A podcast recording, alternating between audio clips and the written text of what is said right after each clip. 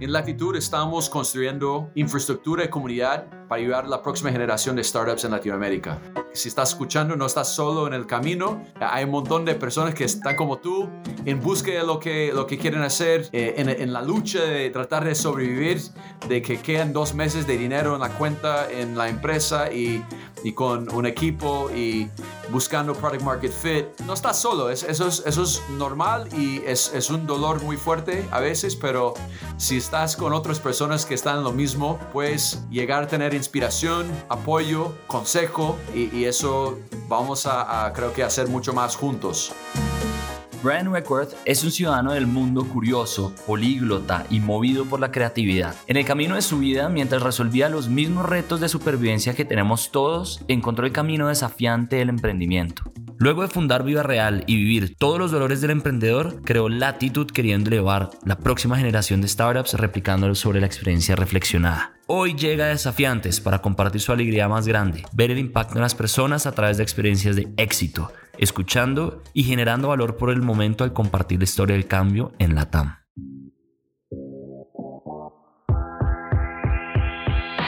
Un saludo a todos los desafiantes. Bienvenidos a este podcast de Soy Startup Latam. Insights, inspiración y educación del mundo del emprendimiento y las startups globales y locales. El podcast del día de hoy es presentado por David Salinas. Comencemos.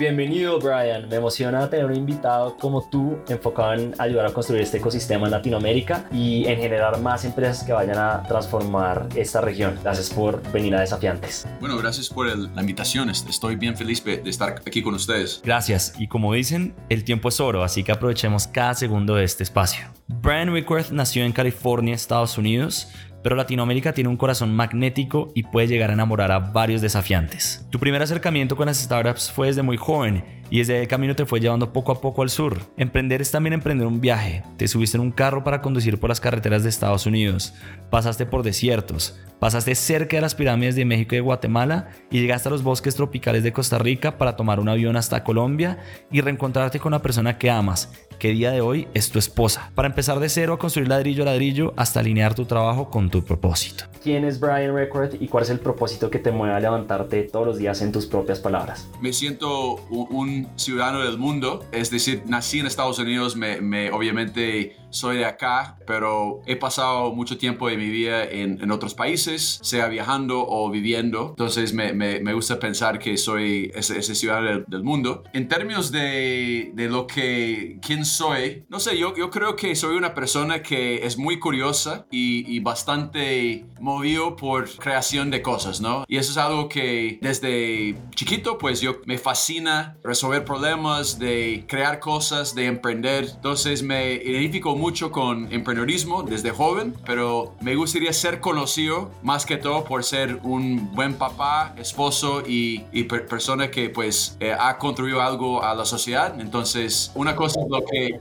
yeah, lo que soy hoy y lo que también quiero ser reconocido por, por futuro, ¿no? Seguro, quiero, quiero confesarte que antes, hace un par de semanas antes de conocer más acerca de ti y antes de leer tu libro o escuchar un par de podcasts, yo pensé que eras de Brasil, luego te escucho hablando en español como cualquier otro latinoamericano y digo, ¿el de qué país de Latinoamérica es? Y luego me entero que eres de San Francisco. ¡Wow! Sí.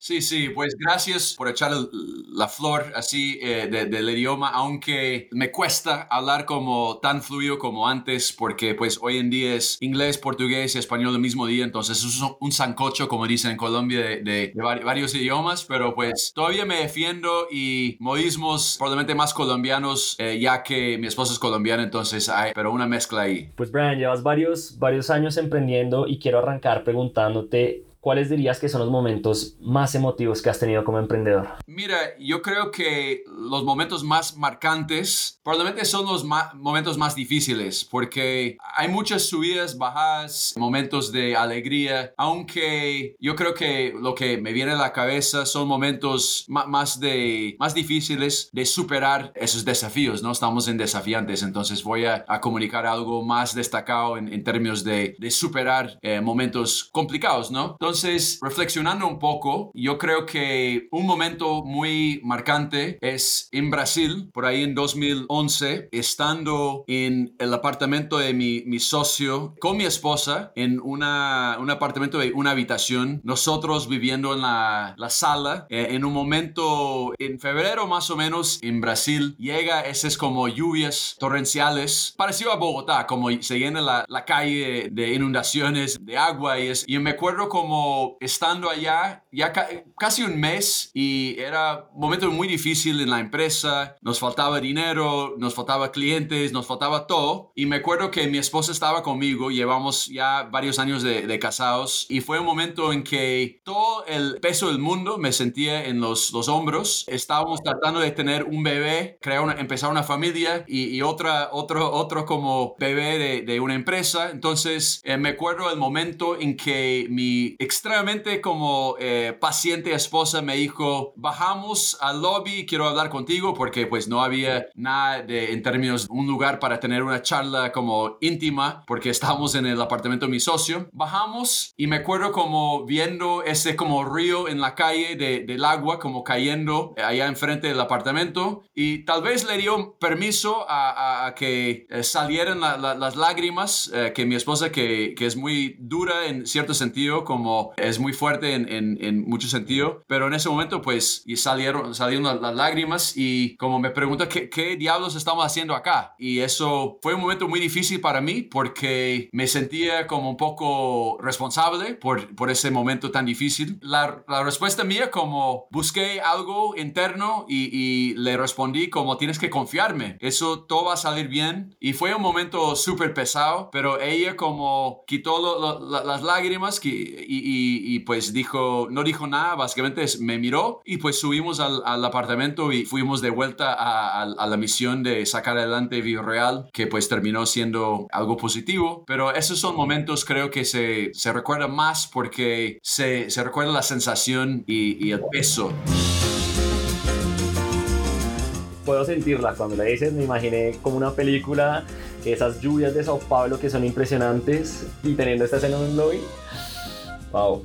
Y tú, tú lo mencionaste, el, ser humano siempre está en busca de esos desafíos y me da mucha curiosidad saber qué pasaba por la cabeza de, ese Brian a los 19 años cuando sale de Estados Unidos y dice quiero fundar Viva Real y luego fast forward quiero fundar Latitude. ¿Qué pasaba por la, cabeza de Brian en ese momento, de ese emprendedor? ¿Qué despertó esa llama de emprender? Yo creo que primero no fue tanta claridad como la forma que, que, explicas. Yo creo que más bien estaba buscando aventura, estaba buscando vivir mi vida. Entonces, diferente a muchas personas tal vez que tienen una construcción clara de su carrera. En mi caso, me, me llevaba la corriente, me sentía ganas de explorar, explorar como un joven. Mi primer emprendimiento de 19 años, de hecho, fue el primer trabajo que tuve, único trabajo que tuve en una empresa. Trabajaba, sí, durante un, tiempo en una, un startup en San Diego que servía agentes inmobiliarios con sus estrategias de marketing online. Y es, ese seis meses de trabajo muy duro, de casi telemercadista, eh, yo me di cuenta que, que, no quería seguir trabajando y, y, volví a estudiar. Entonces terminé los estudios, estudié literatura y pues español y portugués como una mezcla. Entonces nadie sabía lo que iba a hacer con mi vida. Era muy claro para mí que me gustaba emprender. Entonces, pero yo creo que todo el mundo me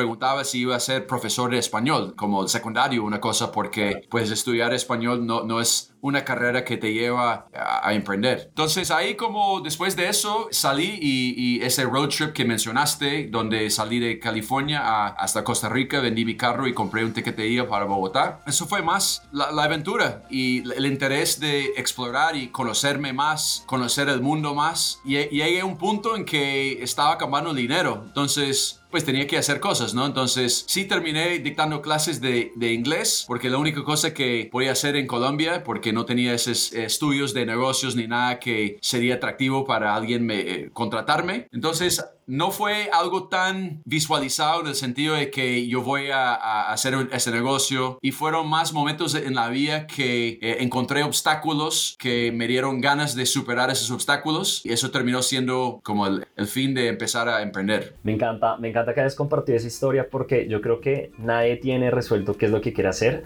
pero así hay puntos que se van conectando en la historia. Como decía Steve Jobs, solo cuando miras hacia atrás puedes conectar los puntos. Seguramente hay muchos desafiantes como tú allá afuera diciendo estoy aprendiendo portugués, no sé a dónde me va a llevar, pero estoy aprendiendo portugués, estoy aprendiendo inglés u otro idioma. Y, y fíjate como estos seis meses aprendiendo de esta inmobiliaria, etcétera, todo hizo clic lanzaste en Brasil hablando portugués y, algo por ahí, ¿no? Qué loco. Es, buena ilustración de lo que hizo Steve Jobs en ese, ese discurso de Stanford, no sé, hace como casi 20 años. Entonces ya me, conecto con eso y es muy difícil prever, no sé la palabra en español, en inglés es clairvoyance, que es, la claridad de, de, lo que viene. Y bueno, y todas esas emociones y todos esos recuerdos que, que nos acabas de contar, a la final son los que nos acompañan a donde quiera que vayamos en los momentos de la vida y yo creo que son los que marcan ese punto de inflexión. Así que te quiero preguntar a ti, para ti, ¿qué ha forjado tu carácter? Todas estas emociones y todo esto, ¿cómo ha forjado lo que es hoy Brian? Es una pregunta compleja porque yo creo que vivimos una vida muchas veces sin la conciencia y la, voy a volver a decir claridad por, falta de, otra palabra en español, pero la presencia y, entender lo que te forma, ¿no? Yo creo que la respuesta fácil y muy obvia para mí es la, los ejemplos de mis papás en, sus, en la forma que, que manejaron su vida, porque eso es algo que, que, impactó obviamente desde niño, ¿no? Y sería que es una, una mezcla, una combinación de la mentalidad de emprender, de emprendedor de mi papá y también creo que mi mamá es ejemplo de, de alguien que invierta mucho en su comunidad y, y, ayuda a otras personas. Entonces yo creo que es un confluence, uh, una combinación de esas dos, dos cosas. Entonces es la respuesta fácil, pero probablemente hay algo más complejo atrás que no tengo la visibilidad y, conocimiento propio. Bueno, lo iremos descubriendo luego. Yo creo que es un proceso de reflexión. Uno, uno yo creo que es una mezcla de muchas muchas acciones repetidas, muchos estímulos que lo van formando durante la vida, ¿no? Uno, y uno es como un río, un río no, no, es siempre igual en el mismo lugar, siempre está cambiando. Yo creo que nosotros somos igual. Y ahora sí me gustaría hablar un poco de Viva Real y de tu experiencia emprendiendo. Entonces, para darle contexto a todas las personas que nos están escuchando, Viva Real nació de un problema que viviste buscando hogar en Bogotá junto a tu cofundador Tomás Florak. Viva Real creció exponencialmente desde 2009 a 2016, levantaron más de 74 millones de dólares, aunque sus operaciones ya no estaban concentradas en Colombia, pero sí en Brasil. Como, como nos contó Brian, un año después se fusionaron al grupo SAP, que es propiedad del grupo Globo, la empresa de medios más grande de América Latina, y finalmente en el 2020 cerraron una transacción por 550 millones de dólares. Y pues Brian ya está iniciando un segundo emprendimiento y, y, aquí quiero preguntarte, Brian, emprender por segunda vez debe ser muy diferente a emprender la primera vez. ¿Cuáles son esas cosas que Brian Record de Latitude comenzó a hacer diferente desde el primer momento al Brian Record de Viva Real? Bueno, creo que la cosa principal, más evidente, es que empiezo con una mezcla de, de conocimiento y recursos, ¿no? Entonces, eso es un gran privilegio de empezar de cero con dinero y, reputación, porque cuando estás empezando en el principio y, nadie te conoce, eh, no tienes mucha atracción, la gente tiene que creer en ti. Y eso es muy difícil convencer gente. Eh, yo me acuerdo la primera contratación que hicimos fue una mujer en São Paulo, pues primera contratación en Brasil, porque teníamos un equipo en Colombia también, pero sin eh, oficina en la época que pues ya, nos, ya es más normal, pero le contratamos una persona que estaba trabajando en Mercado Libre y para ella salir de Mercado Libre a juntarse a un grupo de emprendedores extranjeros también que no tenían conocimiento de Brasil casi Eh, mi otro socio sí tenía, pero sin clientes, sin nada casi, era muy difícil tener esas primeras personas saltar y, apostar en lo que haces. Entonces, hoy en día, cuando empezamos Latitud, me junté con otros socios súper impresionantes. Gina Garhilf, que, que, hizo parte de la historia de, Duolingo, de crecer Duolingo de 3 millones de usuarios hasta 200 millones de usuarios. Yuri Danilchenko, que, que lideró un equipo tech en una empresa respaldada por grandes inversionistas como Kazakh y QED eh, en Brasil. Entonces, es, eso es como, desde el principio, teníamos como credibilidad por haber vendido una empresa en, en, en medio, millón, en medio mil millón de dólares. Entonces, eso obviamente lo hace mucho más fácil y, y pudimos reclutar talentos extremadamente como impresionantes desde el comienzo. Entonces, eso, eso creo que sería la, la, la diferencia principal. Ya hay, hay dinero por medio, empezando de cero, ya hay como clientes ya como interesados, hay partnerships que salen de la nada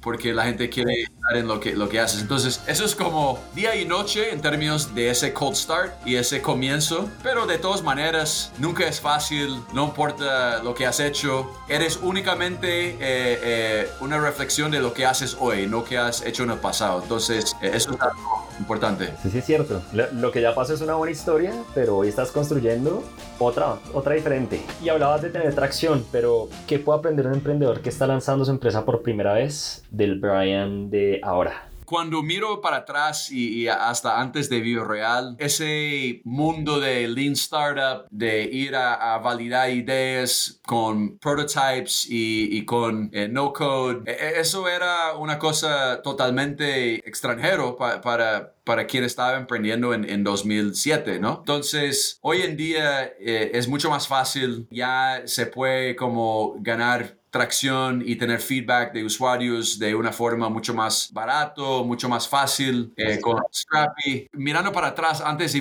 VivoReal, yo me acuerdo un gran error que, que cometimos. Teníamos cierta visión del, del mundo, eh, de lo que se necesitaba. Terminamos construyendo una plataforma como para blogueros en español en el sector inmobiliario.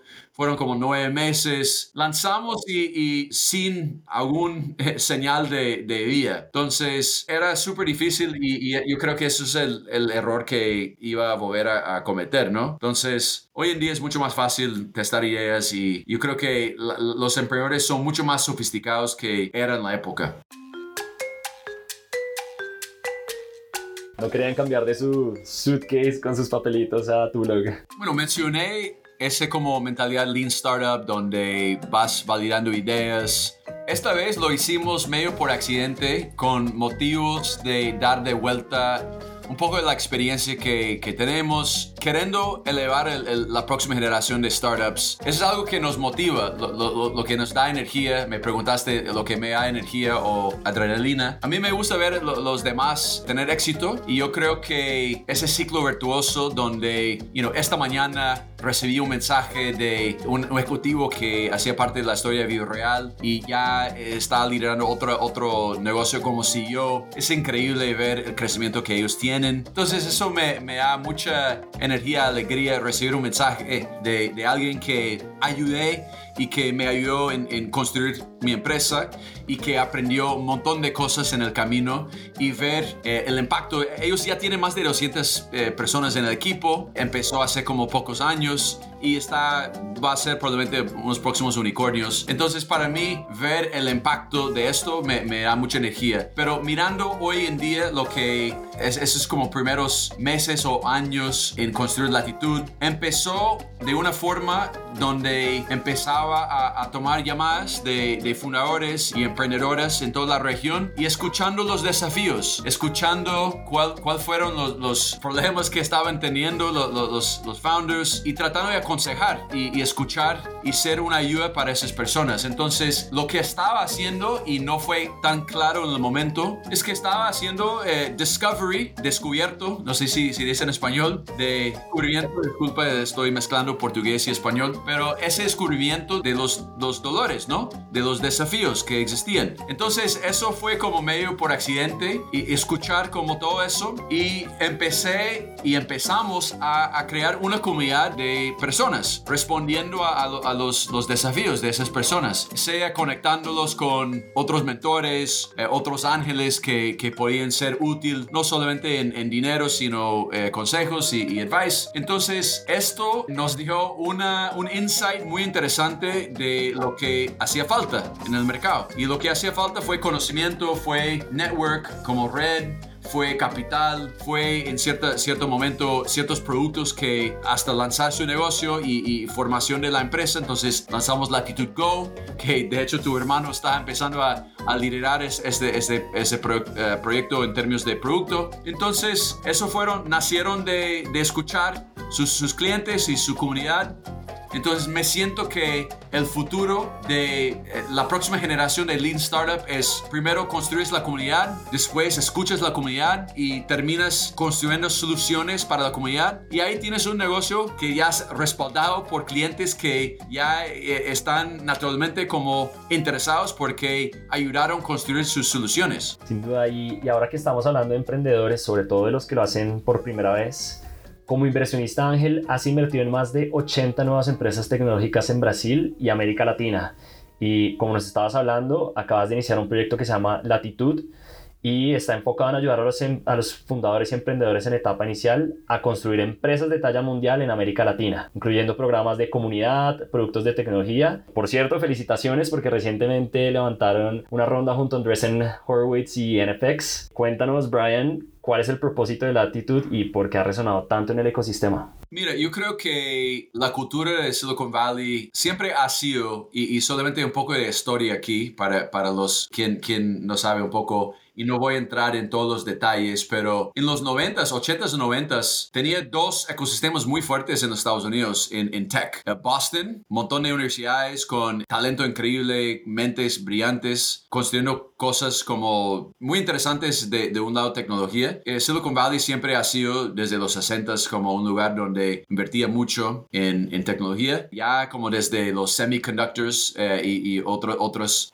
otras tecnologías que existían. Pero si miramos por qué Silicon Valley es Silicon Valley y Boston es una ciudad que es, es bonita, pero no, no es el primer lugar en el mundo que piensas cuando piensas en tecnología. Es porque los grandes players de éxito, estamos hablando de las empresas PayPal, las otras como casos de éxito, cuando estuvieron parte de las empresas que crecieron mucho. Ya después de salir esas empresas, había un montón de gente que participaba en esos procesos. Salieron y construyeron otra, otras empresas y los, los fundadores de esas grandes empresas empezaron a reinvertir, no solamente con dinero, pero también con su tiempo y, su, y tomaron interés en ver la próxima generación crecer. Entonces, eso es algo ilustrado como que, muestra que, que, ese ecosistema fue formado por ese interés de, de ver otros crecer. Entonces, y, diferente a Boston, que tampoco es un lugar como eh, terrible para vivir, el mundo de tecnología, pero no es Silicon Valley. Entonces, la mentalidad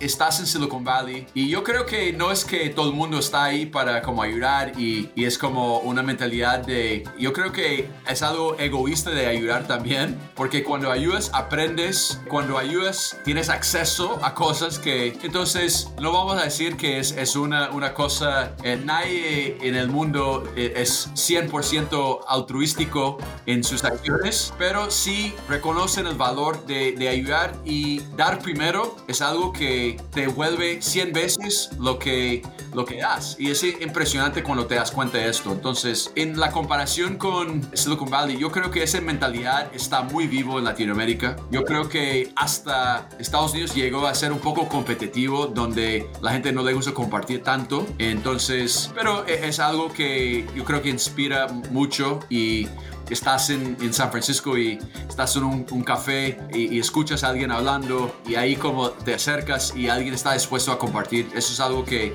sí es fundamental sobre la cultura de, Silicon Valley. Pero yo creo que en Latinoamérica estamos, primero, el eh, Silicon Valley está en las nubes, ¿no? No es, ya, ya es una mentalidad, no es, no es una región geográfica.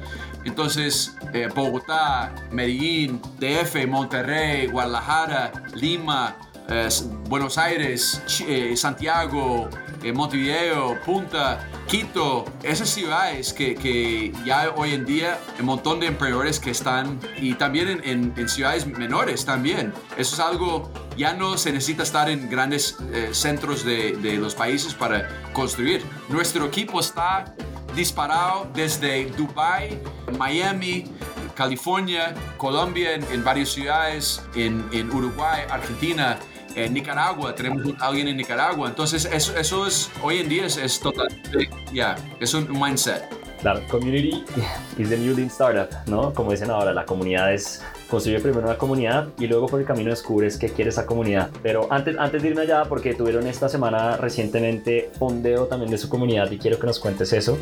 Tú hablaste de dos palabras eh, muy importantes, impacto y propósito.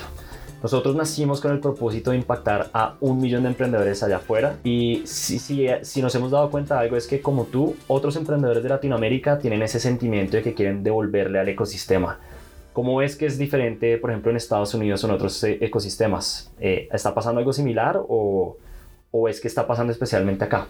Si miras a alguien que tiene y, y, y, tiene mentalizado y está dispuesto a dar una mano a otra persona. Volviendo a lo que dije, muchas veces no se da cuenta que cuando haces eso como te, vuelve, te devuelve mucho, mucho, mucho, 10, 100 veces más. Pero yo creo que cuando te das cuenta que hemos experimentado varias cosas en nuestro camino, tú como siendo product manager en Zubale, donde también soy inversionista y vi a Allison hace poco, tú has vivido cierta experiencia y cuando haces el tiempo para escuchar a alguien que está en un camino tal vez parecido, sea un paso atrás o adelantado, eso siempre son momentos de aprender. Yo creo que el mindset de, principiante, lo que llamamos beginner's mindset, es una mentalidad que por naturaleza permite crecer, porque el momento de mi vida, si pienso en que cuando estaba estagnado como, como founder, fue momentos en que estaba muy encima del mundo, pensaba que tenía todo entendido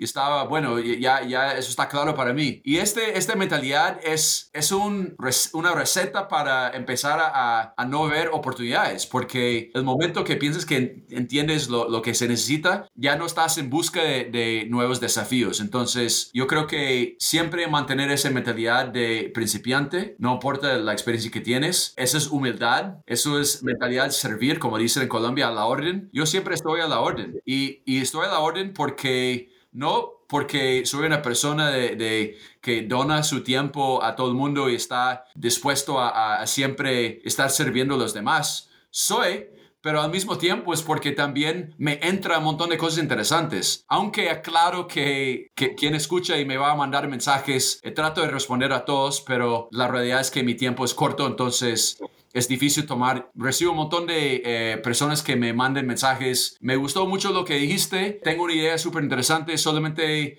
eh, me gustaría tener 15 minutos de tu tiempo. Y en vez de eso, busca una forma de, cómo puedes ayudar lo que estoy haciendo. Y ahí como cuando generas valor para, para nuestro movimiento, ya, ya me tiene, eh, tienes mi atención. Entonces, yo creo que es, es un poco una combinación de una mentalidad y también estratégicamente pensando en no lo que tú eh, buscas de otra persona, lo que pueden hacer por ti, sino cómo te puedes servir, porque eso te abre un montón de, oportunidades.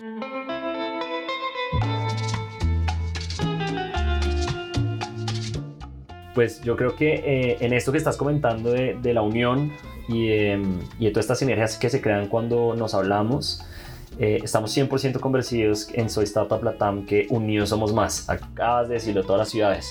¿Tú cuál dirías que es ese poder que se desbloquea cuando, cuando creamos comunidades?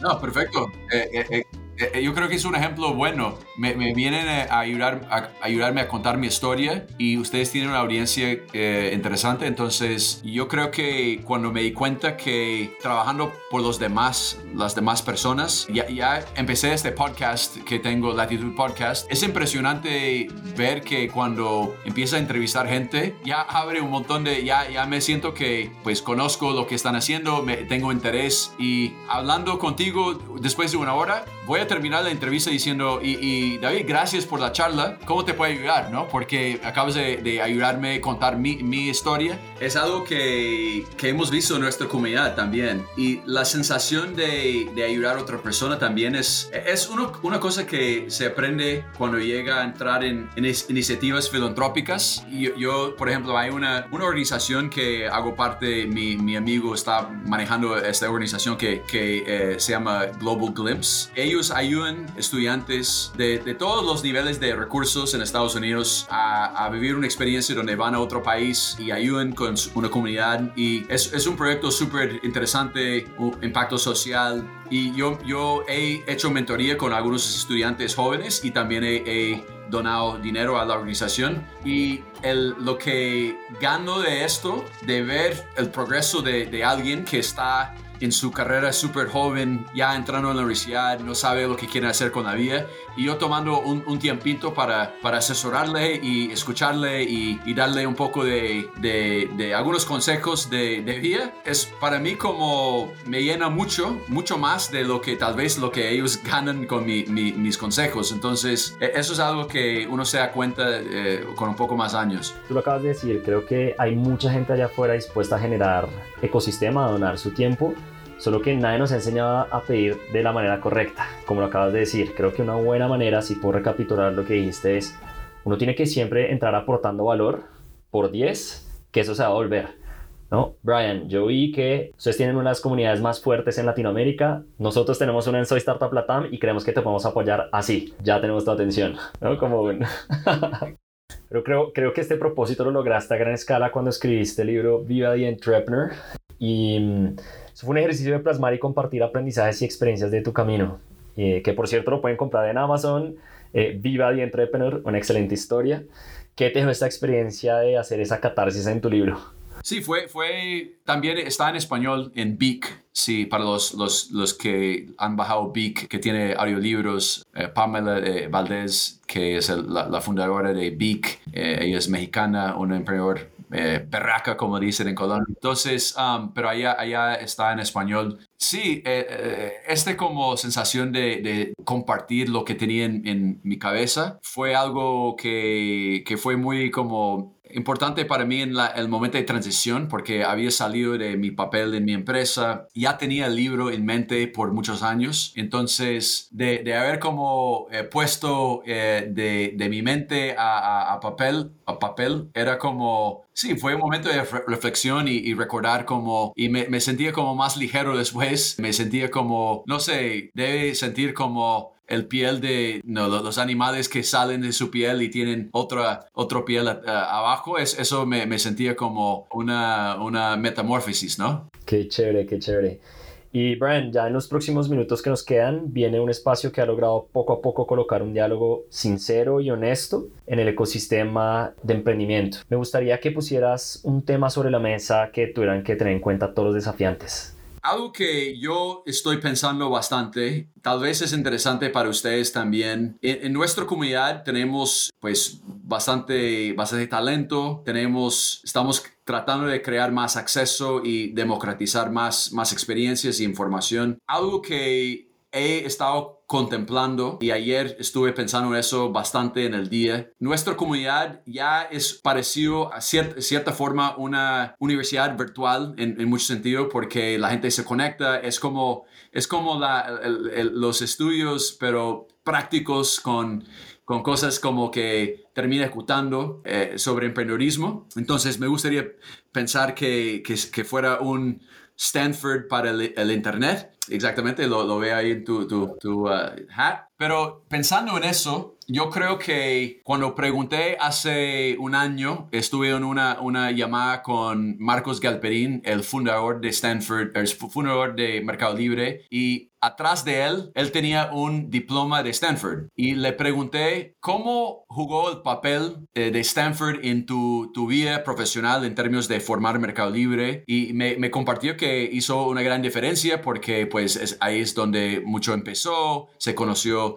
sus, sus cofundadores, ahí como después pregunté si fuera una industria que empezando de cero, él no está en un mercado libre, ¿cuál industria sería que le gustaría como reformar y, empezar de cero y, cambiar. Y dijo sin duda eh, el sistema educativo, porque es una gran oportunidad de cambiar lo que existe hoy y hacerlo pensado en el Internet desde cero. Entonces, eso es algo que me viene a la, cabeza. Primero, nuestro negocio no es, no somos una, yo soy inversionista en Platzi, me, me, me parece que ellos están haciendo cosas increíbles, cambiando el sistema educativo, pero yo creo que lo que sería algo interesante y en algún momento me gustaría cambiar la parte de comunidad y programas que tenemos a que fuera un, DAO que donde los mismos mismas personas construyendo la comunidad llegan a ser dueños de la comunidad y que se lleva lleva su su dirección basada en lo que quiere la comunidad y no en nuestra visión de lo que, lo que existe. Entonces, yo creo que a, medio plazo, tal vez a largo plazo, no sé cuándo sería, pero me gustaría crear algo, una extensión de lo que hacemos, donde nosotros no somos dueños de la comunidad, porque no somos dueños actualmente, es algo que nació basado en las conversaciones, pero depende de nosotros mucho.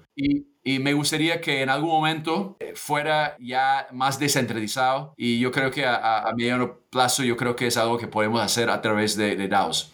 Te voy a decir a mí que me quita el sueño eh, muchas veces y es pensar que Latinoamérica está teniendo un despertar con, con la tecnología. ¿no? Yo, a mí la tecnología me cambió el mundo, me cambió la vida en todos sentidos, pero creo que esto no está permeando eh, todas esas estructuras de la base de nuestra sociedad. Es decir, yo sé de producto, yo sé de todas estas empresas de San Francisco, etcétera, pero, pero creo que todavía tenemos mucho por hacer desde la academia, desde las empresas, por enseñar lo más básico como digital skills. No, no solo uses el teléfono para entrar a redes sociales, eh, aprende a crear tu tienda, aprende qué son ads, ¿no? cosas básicas que te pueden transformar. No sé si alguna vez eso te ha cruzado por la mente.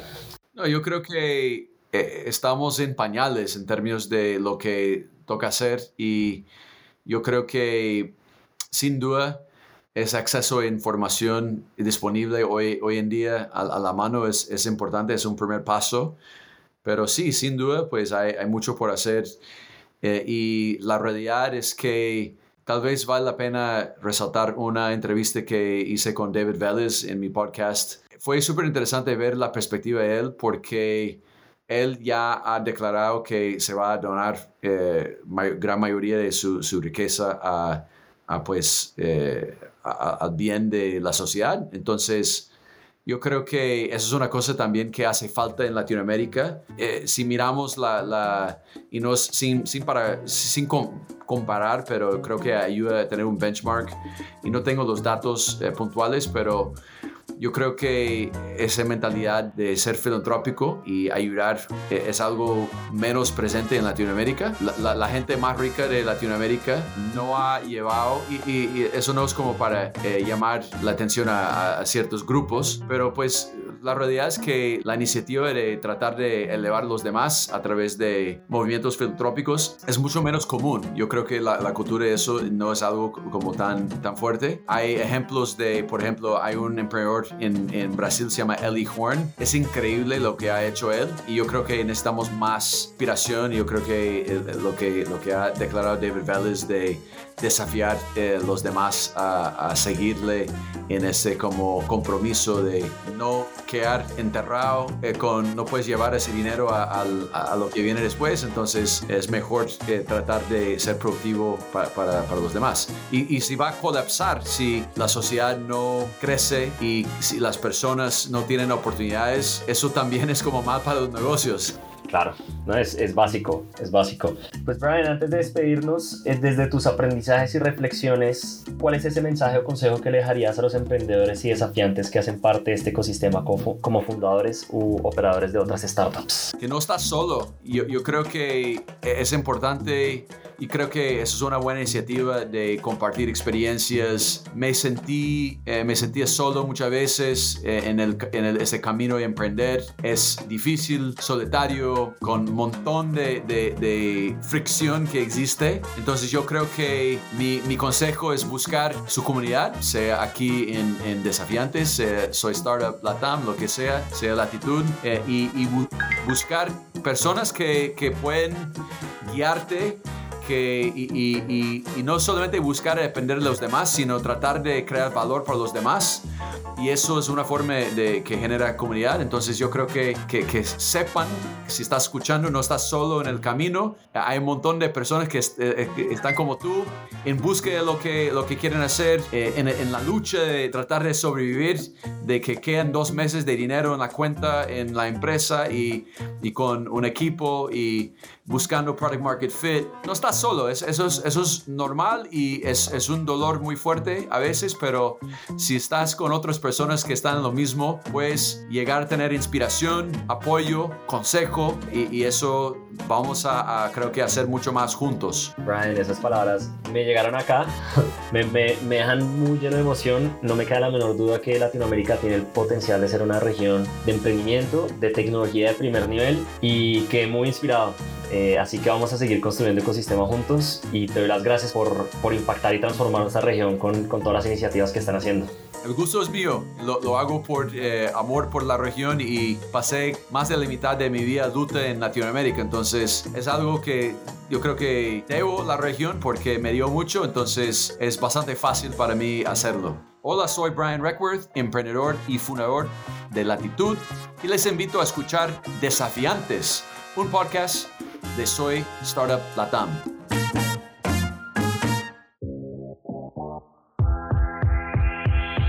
Gracias por escuchar nuestro podcast. Recuerden que fue traído y hecho con amor por Soy Startup Latam. Nuestra misión es impactar la vida de un millón de emprendedores en Latinoamérica. Reacciona, comenta, comparte y síguenos en LinkedIn, Instagram y YouTube. Esperen un episodio nuevo todos los lunes.